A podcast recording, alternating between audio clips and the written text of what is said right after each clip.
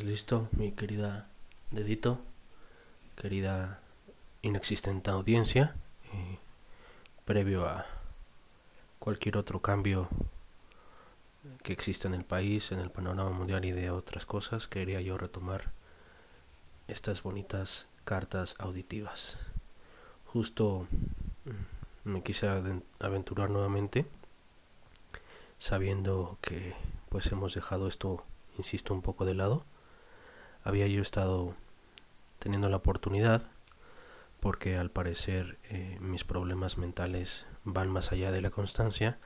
Entonces pues aparentemente tengo ahora nuevamente tiempo libre porque pues quedé momentáneamente sin trabajo nuevamente no estas ondas de, de vivir de la vida loca pues nunca dejan nada bueno no en realidad pues sigo en espera de que resuelvan lo del edificio que tumbaron y que ahora no saben cuándo van a hacer en el otro empleo. Entonces, mientras tanto, agarré un empleo temporal. Pero bueno, algo pasó dentro de mí que nuevamente se derrumbó. Un trabajo que, según yo, sí me gustaba. Era algo, un reto nuevo quizás, más enfocado a lo regulatorio, pero bueno, aparentemente mi cerebro se eh, manifestó haciendo 100% lo contrario de lo que quería yo hacer, entonces pues así lo vamos a dejar por ahora. No vamos a moverle más y pues ya estoy en espera nuevamente de tanto de resultados como de nuevas ofertas, entonces pues estaré afortunadamente apegándome a los libros que he dejado de leer. Justo eh, en esta nueva en nuestro nuevo tiempo libre eh, encontré, más bien escuché en el radio hay unas cosas de, entiendo yo es una exposición junto a una obra de teatro de Van Gogh.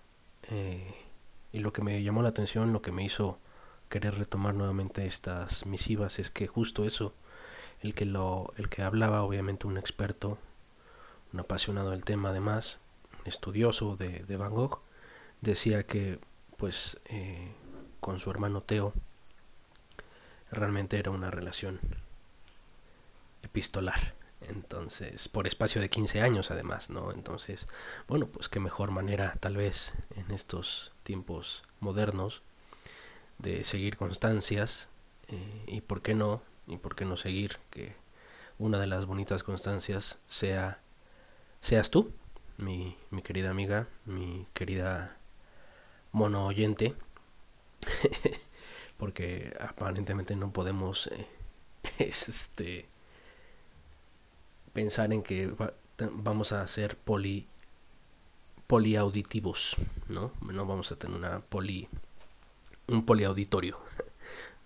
Simplemente va a ser de uno a otra persona y eso realmente me tiene bastante tranquilo porque pues como decíamos en ocasiones pasadas, lo decías tú, así yo ya puedo ser mucho más personal y decir todo lo que me atribula y demás. Entonces, bueno, obviamente decírtelo, eh, de verdad eh, es fuera, fuera de broma esto. Qué padre que, que, podamos como seguir virtiendo ahí algunos intereses con alguien más que nuestro círculo inmediato, eh, inmediato físico, ¿no? Y que tú seas una parte del, del círculo inmediato al que le quiera yo contar cosas o que le cuente mis intereses, entonces eso te lo estaré siempre agradecido. Fuera de eso, pues eso, eh, eso me maravilló, ¿no? Que estuviera esta obra de teatro, basada obviamente como mucho de lo que se tiene de, de Van Gogh, de, de, Vincent, a través de su hermano Teo, que es con, con todas las cartas que estuvieron enviándose, tan, insisto, de tantos años, y que bueno, de ahí aparentemente se hace esta, esta obra. Entonces estaban aconsejando de ir, buscarla, etcétera. Entonces, eh, y que también están unos libros, ¿no? Obviamente, igual de interesantes con todas estas, digamos, eh, notas, ¿no? Respecto a eh, ciertas técnicas y demás. Me visto, o no sé si tan visto, pues porque a fin de cuentas es un es un nuevo tipo de experto, ¿no? Entendí que es como más de la parte del, del artista, entonces pues eso siempre va a ser interesante, ¿no? Este, si bien puede ser algo tan eh, mencionado, por así decirlo, como es esta parte de, de Van Gogh y de un poco el, el mito que está alrededor de él, pues qué padre que haya alguien más que te lo cuente como en sus propias palabras y con esa pasión que le vierta, ¿no? Entonces obviamente algo así siempre es, es lindo y parece que hasta en, en, Facebook Live y todo este tipo de cosas va a estar ahí. Si lo encuentro, si sé cuál es o, si, si, vuelvo a buscar tal vez la referencia, tal vez eso lo debí de haber hecho previamente, lo busco porque sí, sí recuerdo el programa en donde lo escuché, entonces después te lo haré llegar si es que te interesa esa parte obviamente.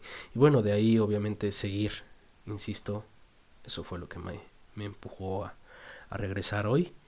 Y bueno qué gusto escucharte eh, qué padre que sea con esa voz tan eh, tan enérgica no tan tan, tan encanijada y tan tan segura de querer buscar ahí los aumentos de medio kilo, mi queridito, entonces tú sabes que te apoyamos. Y bueno, antes de que seas una famosa eh, que no en Instagram, pues eh, te agradezco todo, te mando un fuerte saludo, abrazo y nada, que, que siga el rock and roll. Y aunque fue, sea breve en esta ocasión, pues recordarte, este, ahí ando leyendo ahí algunas cosas, ya, ya me estoy pegando más a los libros electrónicos, obviamente mi pobreza me orilló a esto. Entonces, bueno, ha, ha, sido divertido, ha sido un interesante viaje, ya después te contaré. Ahorita estoy con el señor eh, Vladimir Nabokov, mmm, Lolita.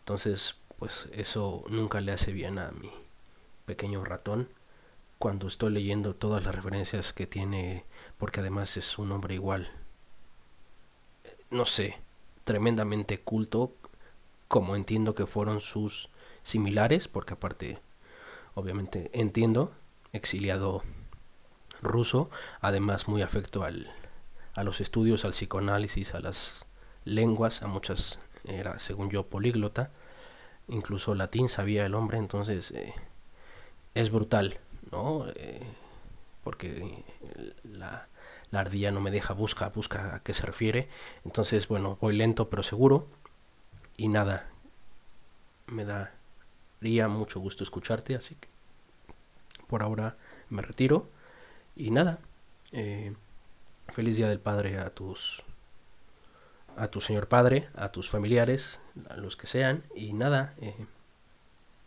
arriba los pumas.